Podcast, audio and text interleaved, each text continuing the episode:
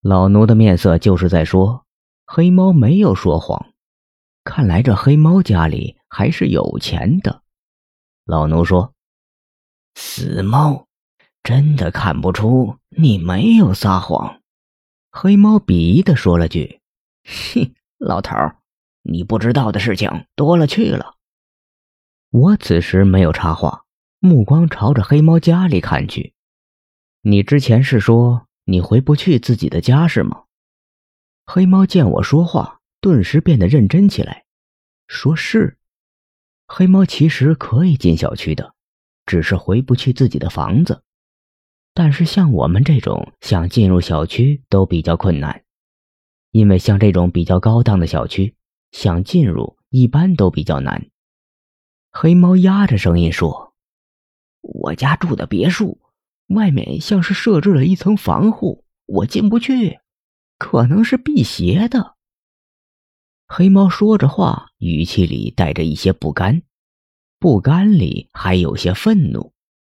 老奴说：“死猫，要我们帮你也可以，但是你得答应我们一个要求。”“什么要求？”若是我们帮了你，你给多少钱？黑猫很快就说：“只要你们可以帮我报仇，家产分你们一半。”真的？老奴双眸里已经放出了光。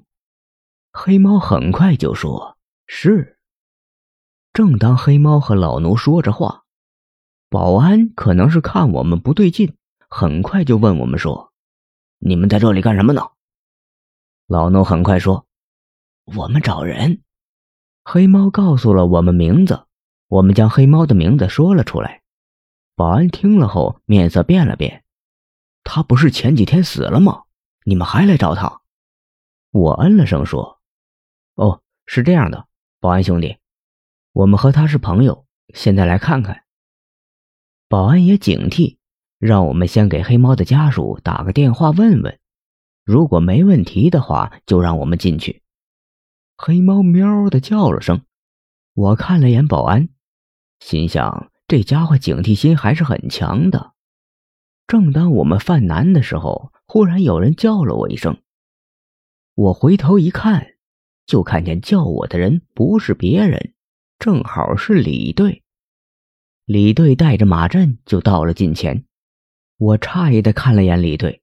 旋即就反应过来，我对李队说：“李队，我这边有件事情需要帮忙。”李队很快问我：“，什么事情需要帮忙？你尽管说就是。”我怀疑这里面有一起凶杀案。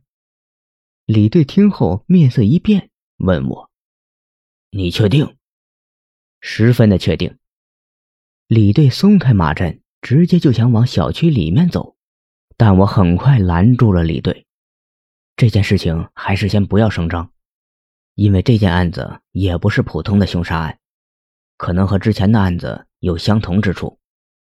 李队听后面色又变得古怪了几分。真的？我嗯了声。那需要我帮助什么？你只需要帮助我们进入小区就行。这没问题，很简单。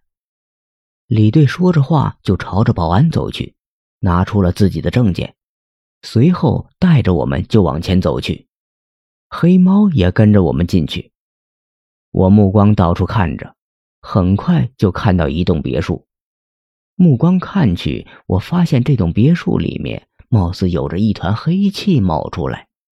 这黑气根本就不是辟邪的，明显是里面有邪祟。李队到了小区里面，很快的问我：“小先生。”这里面发生的案件是什么性质的？我简单的对李队说了四个字：谋财害命。李队说：“具体是怎么回事？”